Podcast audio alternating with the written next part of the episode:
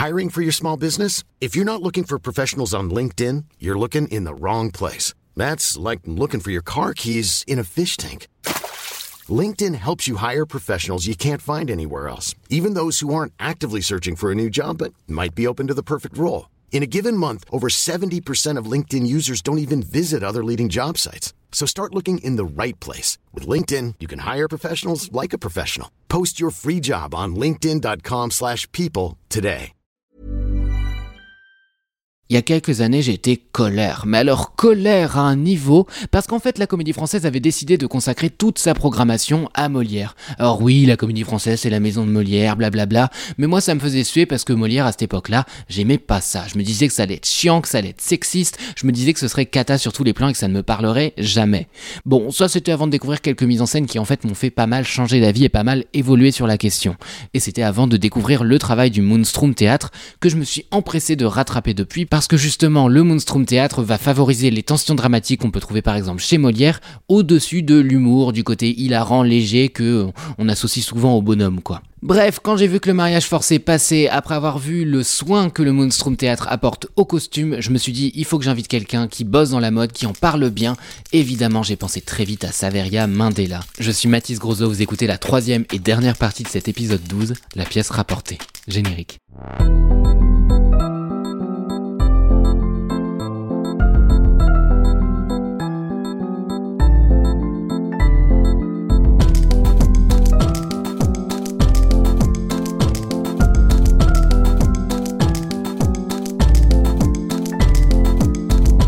Je sais pas pourquoi les gens disent des pièces du Moonstrom qu'elles sont hilarantes, qu'elles sont drôles, qu'elles sont légères, parce que c'est jamais léger. Alors évidemment, c'est drôle à plein de moments, il y a plein de choses qui me font rire dans leurs pièces, mais je trouve ça toujours étrange que ce soit ce que les gens en retiennent.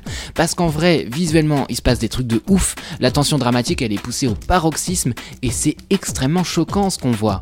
Et c'est vraiment le projet, enfin je veux dire, ils vont vraiment au bout des conflits qu'il y a déjà dans les textes initiaux, ils s'adaptent vraiment aux univers des artistes dont ils portent les textes sur scène, mais en fait à chaque fois ça les pousse à être vraiment jusqu'au boutiste, ce qui amène évidemment des trucs très très forts et très très durs parfois. Le mariage forcé de Molière n'échappe pas du tout à la règle, on a découvert ça avec Saveria Mandela, Saveria Mandela elle est journaliste et doctorante à l'EHESS, c'est-à-dire l'école des hautes études en sciences sociales, elle travaille sur la question du langage de la mode, vous allez voir c'est passionnant, on débriefe ensemble cette pièce de Molière, Le mariage forcé.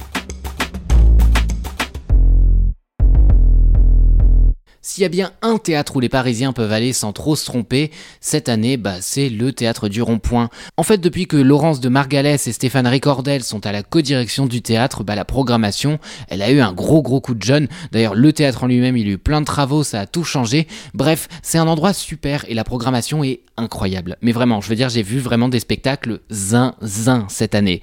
Et parmi les spectacles zinzin qui étaient programmés, eh ben, il y avait ceux du Moonstrom Théâtre. Le Moonstrom Théâtre, c'est une compagnie dont je vous ai déjà énormément énormément parlé, notamment dans un épisode qui était consacré au quartier d'artistes qu'ils avaient fait au théâtre public de Montreuil. Et les trois spectacles qui étaient mis en avant, c'était Zypher Z, Clownstrom et Les Possédés d'Ilfurt.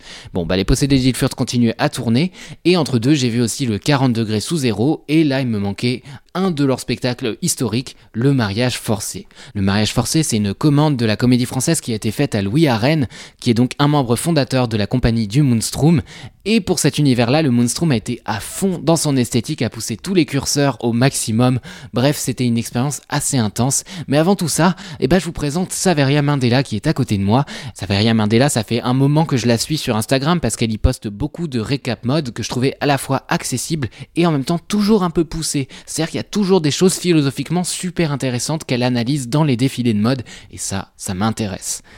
Il m'en fallait pas plus pour la convier à aller voir le mariage forcé où je savais que sur les costumes il y aurait des choses intéressantes à dire, sur les costumes et sur le reste. Ça c'était avant de savoir que Saveria Mandela, Molière, elle le connaît très très très très bien. D'ailleurs beaucoup mieux que moi, enfin ce qui fait que j'ai vraiment l'air du dindon de la farce quoi. Enfin bon, vous, allez le voir par vous-même. Donc je m'appelle euh, Saveria Mandela, je suis journaliste de mode et doctorante. Je fais une thèse en anthropolinguistique ou philosophie du langage, euh, c'est pareil, sur les discours de mode au XXe siècle et comment ils ont évolué euh, jusqu'au XXIe siècle, euh, particulièrement dans la presse mode française. Voilà. Et à côté, je travaille avec des médias, dont JQ, Harper's Bazaar, Madame Figaro, Mad et plein d'autres de la presse française. Je commence toujours la pièce rapportée en demandant aux personnalités que je convie ce qu'est leur rapport au théâtre. Ça faisait plus partie de mon quotidien quand j'étais euh, plus jeune, euh, notamment par mes parents qui euh, vont beaucoup au théâtre et aussi parce que toute petite, j'en faisais. J'étais inscrite dans des cours de théâtre, j'en faisais aussi à l'école. ma mère avait beaucoup de connexions avec les théâtres de Marseille dans lesquels elle m'emmenait. Elle a même à un moment failli monter un théâtre pour, pour jeunes avec mon professeur de théâtre qui avait aussi une troupe. Donc euh, avant, j'allais énormément au théâtre. Ça a vraiment fait partie de, mon enfance et de mon adolescence. Maintenant, c'est vrai que j'ai moins le temps. Disons que je vais plus directement aller au musée qu'au théâtre. Mais j'essaie quand même euh, bah, de regarder les programmations, ce que je te disais, et d'y aller quelques fois dans l'année. J'essaie de rester un peu informée. Trop bien. Euh, je me demandais si tu avais un premier souvenir de théâtre ou peut-être des premiers souvenirs de théâtre euh, et si tu pouvais nous les raconter. Moi, je sais que j'en ai pas un précisément parce que j'ai du mal à dater la première pièce que j'ai vue parce que j'ai dû en voir euh, plusieurs, des pièces jeunes publics, etc., avec l'école ou des choses comme ça. Par contre, j'ai quelques premières claques ou des, pièces qui m'ont plus marqué que d'autres où je me suis vraiment dit waouh, c'est intéressant et je vais revenir quoi. T'as eu ça avec certaines pièces? Non, je crois que j'ai jamais eu ça. J'ai eu ça euh, à l'opéra avec un lac des cygnes. Je sais que j'ai vu une pièce où je me suis dit ça par contre plus jamais. ça, je m'en souviens, euh, assez récemment d'ailleurs. Une première pièce que j'ai vue, c'était une adaptation de La Belle et la Bête, notamment avec des marionnettes. Ça, ça m'avait marqué.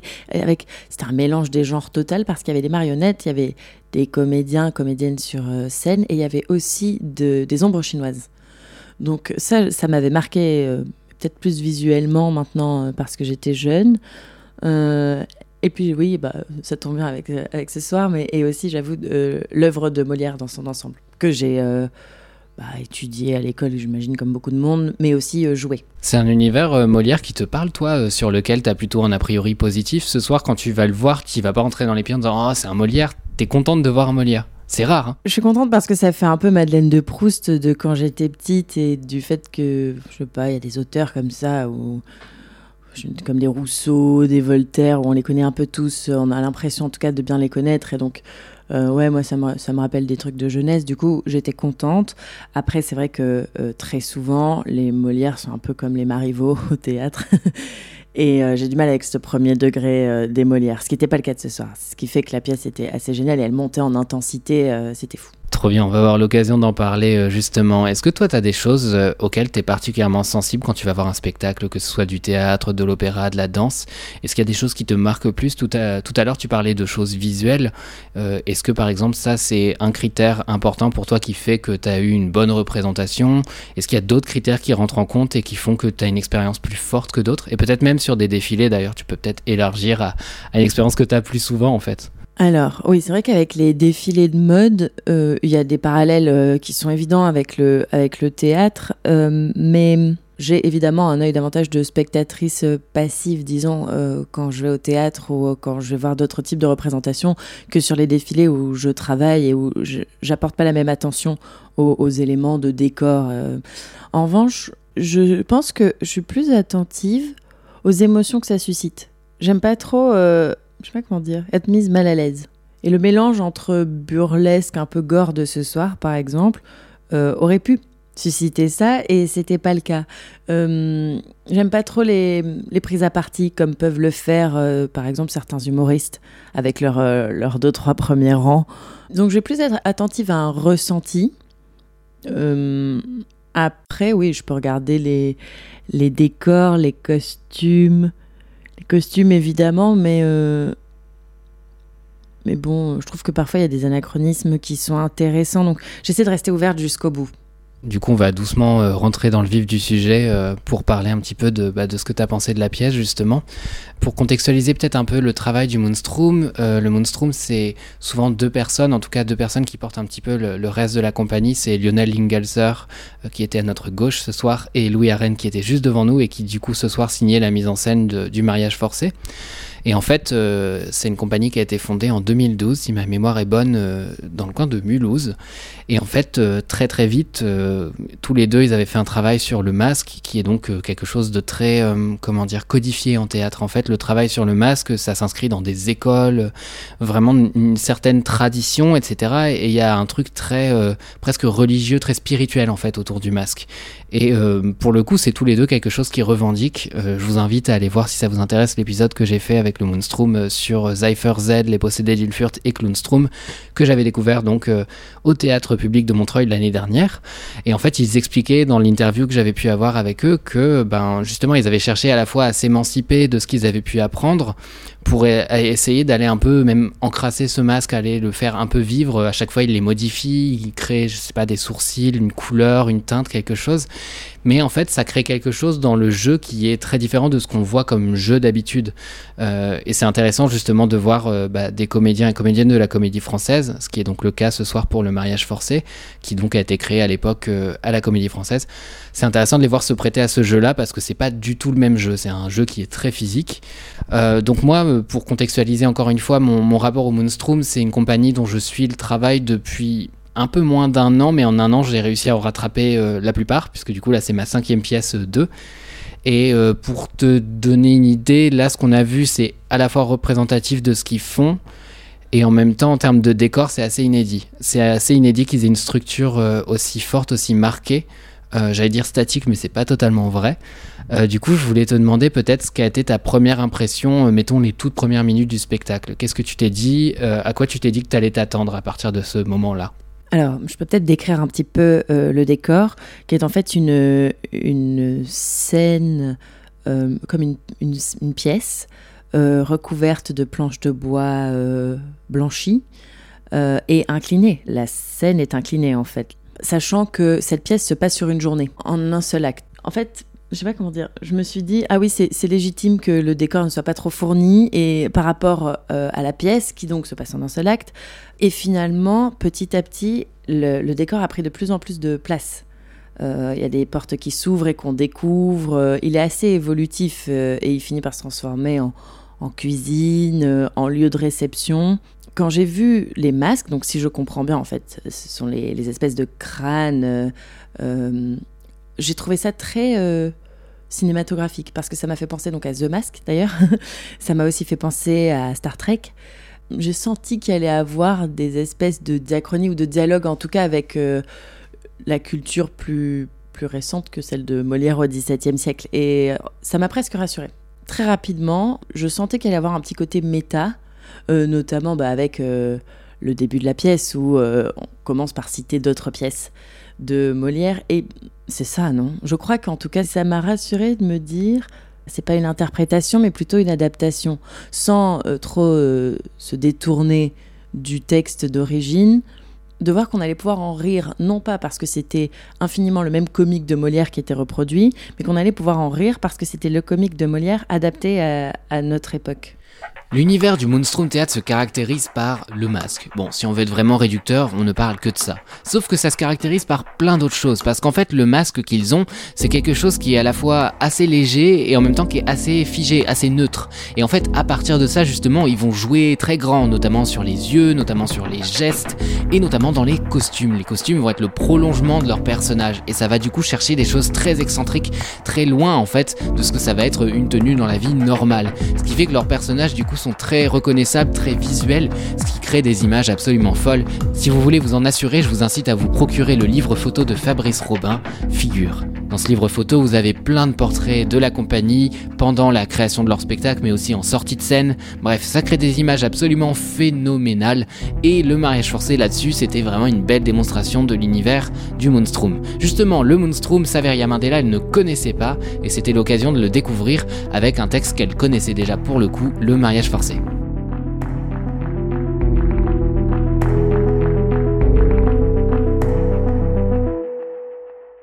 Justement, les personnages, là, ils sont incarnés, je le disais tout à l'heure, par des comédiens et comédiennes de la comédie française.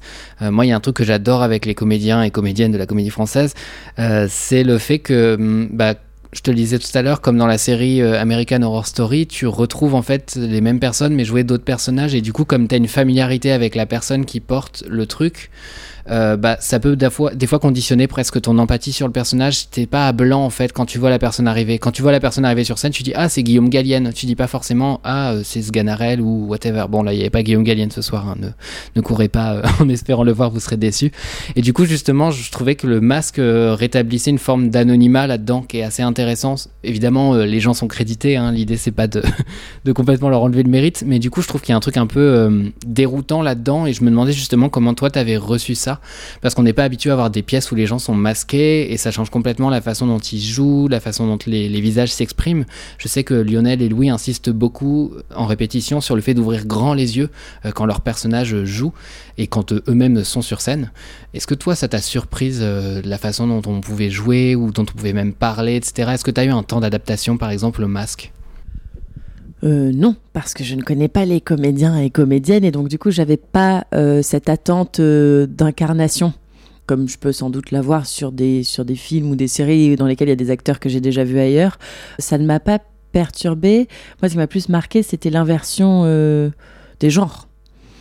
Parce que c'est une pièce dans laquelle euh, un homme ne veut pas se marier avec une femme, change d'avis en dernière minute, euh, il veut plus se marier avec elle.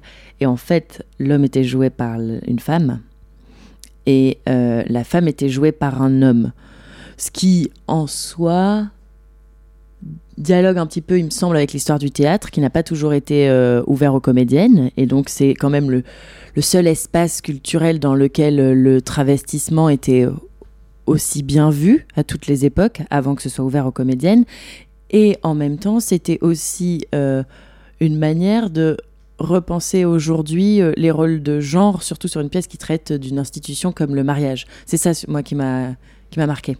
Et je pense que le masque aidait encore plus à brouiller les genres, parce que finalement, il n'y avait pas de chevelure, pas de, pas de marqueur de genre autre que les vêtements. Oui, il y a un truc où en fait à chaque fois ils vont complètement euh, artificialiser tout ce qui va être en plus du masque. C'est-à-dire que bah, typiquement le personnage d'entrée euh, donc de Sganarelle qui est donc joué par Julie Sicard, il a une perruque, mais ça dure vraiment même pas une minute avant que la perruque lui échappe.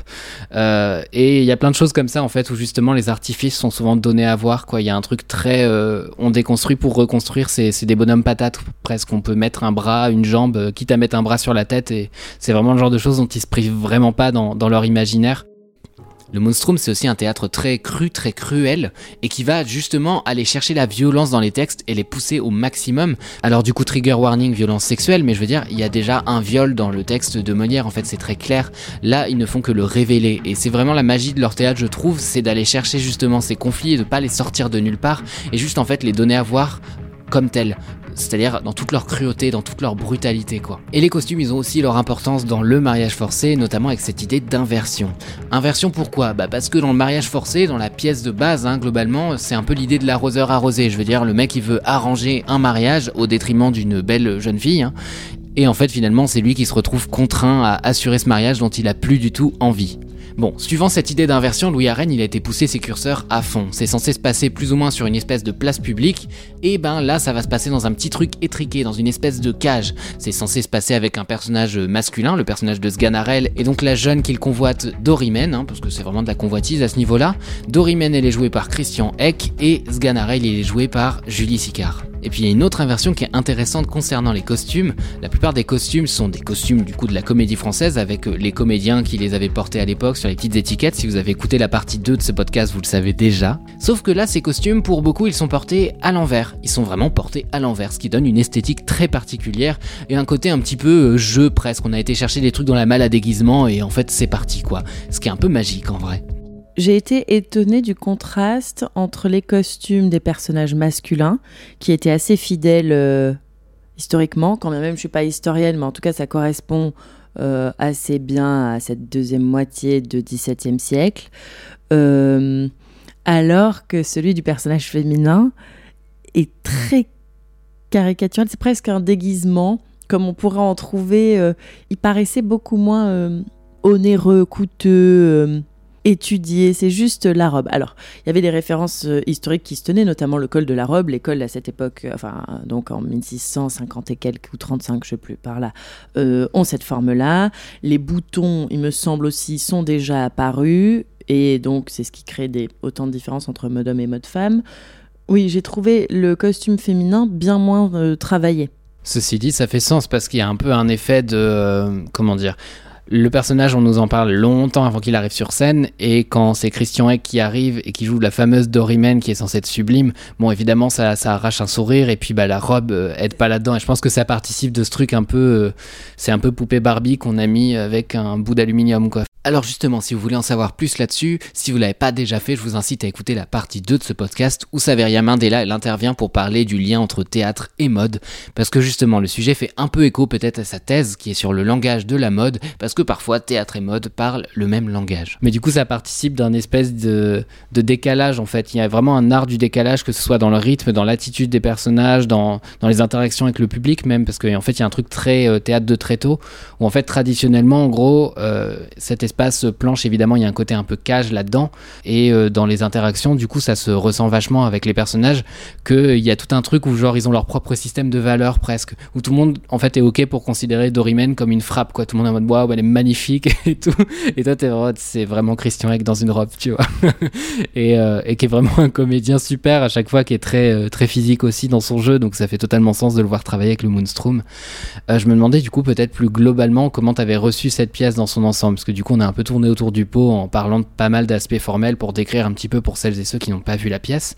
Mais du coup toi qu'est-ce que tu en retiens? Ça a été quoi l'effet que tu as eu en sortant? La pièce se termine. Quand je sors quoi? de, de quelque chose, et j'ai pas l'habitude en fait. Enfin, c'est- étonnant de dire ça quand on sait que je fais les critiques de défilé et que je sors et j'écris, mais j'avoue que je fais rarement, ou j'aime pas trop le faire, l'exercice oral de, de commenter quelque chose que je viens de voir à chaud parce que je pense qu'en tout cas la pièce m'a assez marqué pour que j'y réfléchisse sur plusieurs jours et que d'autres euh, lectures euh, me viennent petit à petit parce que je trouvais qu'il y avait vraiment un- une espèce de mise en abîme euh, méta de plein de trucs, que ce soit à la fois sur l'œuvre de Molière, sur le théâtre aujourd'hui, et en même temps une acceptation aussi du paysage culturel qui change, et donc avec des, des insertions de dispositifs autres qui sont plus proches du cinéma, euh, des anachronismes qui étaient hyper intéressants avec ce téléphone, et, puis aussi une critique des critiques, euh, et, particulièrement des éditorialistes et des intellectuels avec ces philosophes qui arrivent et qui en fait sont attirés par, euh, bah, par, les médias, par le fait de transmettre une parole avec leur téléphone en main. Et il y a une phrase qui est géniale qui est... c'est un docteur euh, qui écrit et, qui parle, donc c'est forcément un bon docteur, en parlant d'Aristote sur scène. Donc je trouvais qu'il y avait plein de, de niveaux de lecture sur cette pièce et j'adore ça. J'adore euh, les œuvres, quelles qu'elles soient, euh, qui permettent plusieurs degrés de lecture en fonction aussi de ce qu'on a envie d'en retenir sur le moment. Donc je suis sûre que ça peut évoluer au fil des jours. En tout cas, j'ai vraiment apprécié au point de, de me dire que je vais y réfléchir, que ça va peut-être me marquer de différentes manières. Et du coup, peut-être euh, d'une façon plus brute, moi je sais que donc j'ai créé mon podcast Dramatis. Euh, je l'ai appelé comme ça à la fois parce que c'est un jeu de mots avec mon prénom, Drama, Mathis, voilà, ça faisait sens, mais aussi parce que j'ai envie de mettre l'accent quand je parle de théâtre sur les émotions qu'on ressent. Tout simplement parce que je trouve qu'il n'y a rien de plus universel et que quand on a euh, des grosses velléités de démocratisation du théâtre, tout ça, euh, on peut pas se contenter d'avoir un point de vue intellectuel dessus, ou alors il faut que ce soit un cheval de Troie et que tu balances des trucs qui impressionneraient les gens après les avoir happés. Euh, du coup, bah, pour te poser la question plus simplement, qu'est-ce que tu as ressenti pendant cette pièce? Moi, je sais que j'ai pas mal ri à pas mal de choses, parce que le rythme, parce que le jeu, parce que le décalage, parce que bah, les voyantes, typiquement, ça m'a fait énormément rire, parce que ça, ça part complètement en couille.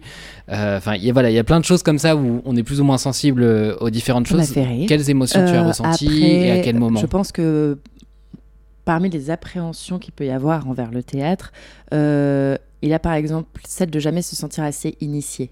Et j'ai vu que dans la salle, on était quand même sur une représentation spéciale, une première, une avant-première, euh, où du coup, il y a des gens qui s'y connaissent très bien qui étaient là ce soir. Et je voyais bien parfois que je rigolais pas à des choses pour lesquelles eux, j'entends rigoler, quoi. J'entendais des rires. Et je me suis dit, peut-être que je manque quelque chose. Mais bon, après, euh, j'ai fait abstraction de ça parce que c'est aussi une question de ressenti, comme tu le disais. Et, euh, et non, bah ouais, j'ai pris du plaisir. Ça va vraiment crescendo, effectivement, à partir des voyantes. ça devient. C'est pas tout à- même pas tout à fait burlesque parce qu'on a d'un coup des espèces de références visuelles au catch. J'ai pensé à Bart du coup et bon, enfin voilà, je ouais, je trouvais que oui, après ça, ça a évoqué un cauchemar bien sûr, ouais ouais. Et oui, il y a un moment de rupture dans la pièce où ça ne fait que se dégrader, notamment pour le personnage principal. C'est intéressant ce que tu dis sur euh, l'humour. C'est un truc qui se ressent peu sur les autres émotions finalement. Enfin, je veux dire, quand on est touché par une pièce euh, de manière plus bah, sensible, plus vulnérable, etc., on a moins euh, cette sensation d'être initié, certainement parce que c'est aussi plus pudique, qu'un rire, ça s'entend, etc. Mais et paradoxalement, il y a des choses sur lesquelles parfois rire, ça va être estimé vulgaire. Enfin, rire sur un certain truc.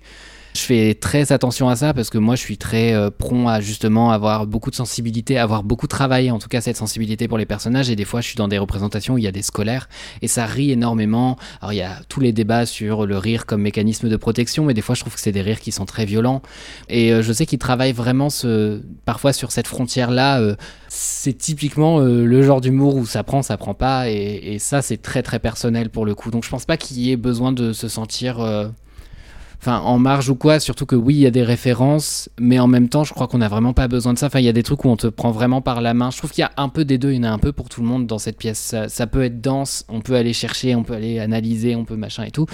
On peut juste être vraiment euh, là pour la première fois et quand même passer un bon moment, je pense. Euh, ce qui m'amène du coup à la question que je pose en général pour conclure un petit peu mes interviews, c'est est-ce que voir une pièce comme ça, ça donne envie euh, d'en Je suis totalement d'accord avec toi. C'est ce que je disais aussi dans les niveaux de lecture de cette pièce on peut aussi juste aller passer un bon moment. Et je pense que dans l'ensemble, il faut que la culture reste ça. C'est comme ça qu'elle restera euh, accessible et grand public euh, et la plus inclusive possible. Euh, il y a l'idée de passer un... Enfin, l'événement culturel qui dégage du plaisir va forcément susciter une forme d'apprentissage, que ce soit émotionnel ou autre. Donc oui, oui, parce que c'est un, basique, disons, du théâtre qui est revisité de manière contemporaine, oui, oui, ça, coche en fait tous les ingrédients, je pense, qui peuvent euh, revaloriser le théâtre auprès de nouvelles générations, notamment la durée. Une heure, c'est enfin, c'est pas grand-chose pour, euh, pour le théâtre et pour les arts vivants. Mais euh, une heure aujourd'hui en temps de concentration, ça peut parfois être beaucoup quand on a de, des nouvelles générations qui sont entraînées à des épisodes de 20-25 minutes ou à des TikTok de 2-3 minutes max. Et oui, je, pense qu'elle coche énormément de, de cases et que ça donne envie d'aller au théâtre plus souvent. Vous avez écouté le 12e épisode de Dramatis, et là c'était la partie 3, la pièce rapportée. Si vous voulez ne rien louper de l'actualité théâtrale, n'hésitez pas à vous abonner à mon compte Instagram et TikTok, at Mathis ou Dramatis, vous me trouverez aussi. Allez vous abonner aussi au compte de Saveria Mandela, que ce soit sur Instagram, Twitter ou peu importe la plateforme, globalement, allez suivre son travail, c'est toujours super intéressant de l'entendre et de la lire. Si ce podcast vous plaît, n'hésitez pas à le partager, c'est un podcast que je fais seul, Dramatis, c'est un podcast que j'écris, j'incarne, je réalise je mets en musique. Alors si ça vous convient, faites-le moi savoir, ça fait toujours plaisir. Le travail du Moonstrom, il a toujours des actus, donc n'hésitez pas à regarder sur euh, théâtrecontemporain.net par exemple, s'il y a une pièce qui passe près de chez vous. Sinon, je vous incite à aller voir d'autres trucs que j'ai fait sur l'univers du Moonstrom, comme par exemple l'épisode de podcast ou encore euh, les différentes vidéos que j'ai pu faire sur leurs pièces. Bref, je vous embrasse, allez au théâtre, dramatisez, parce que la vie sans drama, c'est comme une blague sans chute. Salut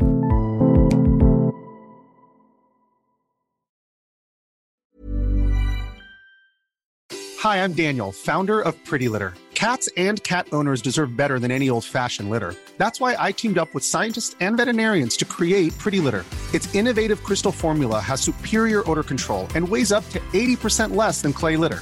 Pretty Litter even monitors health by changing colors to help detect early signs of potential illness. It's the world's smartest kitty litter. Go to prettylitter.com and use code ACAST for 20% off your first order and a free cat toy. Terms and conditions apply. See site for details.